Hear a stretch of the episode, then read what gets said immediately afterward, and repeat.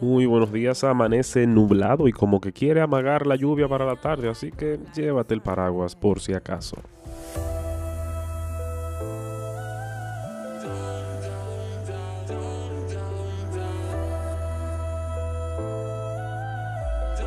Las autoridades holandesas eh, descubrieron un brote de lo que se sospechan es una cepa de gripe aviar altamente contagiosa, por lo que se van a sacrificar alrededor de 168 mil pollos, dijo el ministro de Agricultura.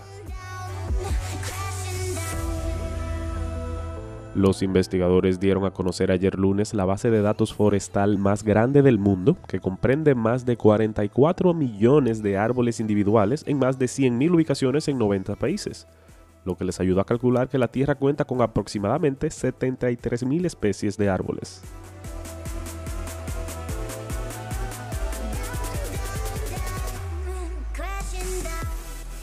El ministro de Finanzas de la India dijo que el país subastará ondas de radio 5G este año, lo que dará inicio a un despliegue de servicios de telecomunicaciones de próxima generación en el segundo mercado inalámbrico más grande del mundo para fines de marzo del 2023. También se han propuesto poner fibra óptica hasta el último changarro para finales del 2025.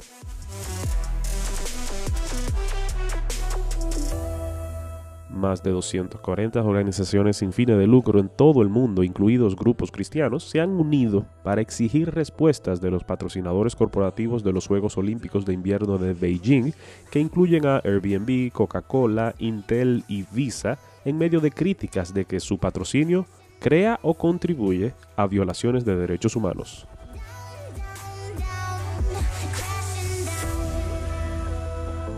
Las intensas lluvias que se registran en la región del Cibao desde el domingo en la tarde causaron la muerte de una persona, anegaron a 3.400 viviendas, desplazaron al menos 1.700 personas e inundaron más de 20.000 tareas sembradas en Santiago, Valverde, Montecristi, Puerto Plata y otras provincias.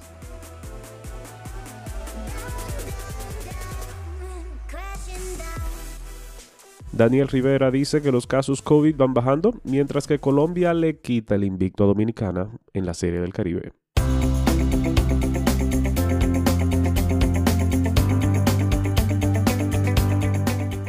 Continuamos con la miniserie El Evangelio de nuestros hermanos de Ira y Gracia. Hoy veremos el problema. Ayer vimos la doctrina del hombre. Hoy veremos el problema. Mañana veremos la solución por la diferencia abismal que hay entre nosotros y nuestro Creador. Se crea una separación total, poniendo a todo hombre en enemistad con su Creador. A diferencia del concepto común que oímos hoy en día en el mundo, que dice que todos somos hijos de Dios, la palabra de Dios nos enseña totalmente lo contrario, que nadie nace en la familia de Dios y que todos por naturaleza estamos bajo la ira de Dios. De acuerdo a primera de Juan 3:10, todos los que practican la injusticia son hijos del diablo. Es por esa verdad que la Biblia usa una y otra vez el lenguaje de adopción, dejando en claro que nadie llega a la familia de Dios a menos de que sea adoptado por Dios mismo. Y esto tiene mucho sentido. ¿Cómo podría tener comunión un Dios santo y perfecto con seres como nosotros? De hecho, la Biblia enseña que por nuestro pecado ni siquiera podemos ver a Dios sin morir y ser consumidos. El mismo profeta de Dios Isaías dijo, ay de mí, soy hombre muerto mis ojos han visto al Rey, el Señor de los ejércitos. Tal como Isaías, todo hombre está perdido delante del Rey Señor Todopoderoso, y todos deberíamos de tener temor y reverencia porque Dios es un fuego consumido. Todos hemos sido privados de la gloria de Dios y somos culpables delante de su santa justicia. Y cada uno de nuestros pecados merece justamente ser castigado. Siendo esto verdad, ¿cómo entonces podremos nosotros los pecadores ser reconciliados con nuestro Creador? ¿Cómo podemos ser adoptados por Él y pertenecer a su santa y perfecta familia? La idea más común es que tal vez al final de mi vida mis obras buenas puedan de cierta manera superar las malas y que tal vez por esto en el juicio Dios tendrá misericordia de mí pero por la misma razón que un juez terrenal no puede dejar ir a un asesino sin castigarlo, basándose en el hecho de que dicho asesino ha hecho más cosas buenas que malas. Dios tampoco nos dejará ir ni a ti ni a mí por nuestros crímenes, basándose en nuestras buenas obras. Dios no es un Dios corrupto a quien podamos sobornar con buenas obras y acciones. Dios en su justicia no puede pasar por alto nuestro pecado. La lista de infracciones que hemos cometido no puede ser ignorada. Y ni tú ni yo tenemos algo que ofrecerle a Dios. Dice la Biblia que todo le pertenece y que Dios no es un Dios que se deja servir por manos humanas, como si necesitara de algo. Y obviamente tampoco basta con solo pedir perdón. Dios siendo justo, bueno, santo, debe de castigar todo acto impuro de maldad e injusticia. ¿Qué podríamos hacer para que el Dios creador y dueño de todo el universo nos perdone nuestra culpa y nos adopte en su familia? La respuesta es simple, nada. No hay nada en nosotros que pueda borrar los pecados que hemos cometido, ni tampoco la culpa que tenemos delante de un Dios perfectamente santo. Pero ¿qué tal si la respuesta a nuestro problema no se encuentra dentro de nosotros mismos, sino más bien en Dios?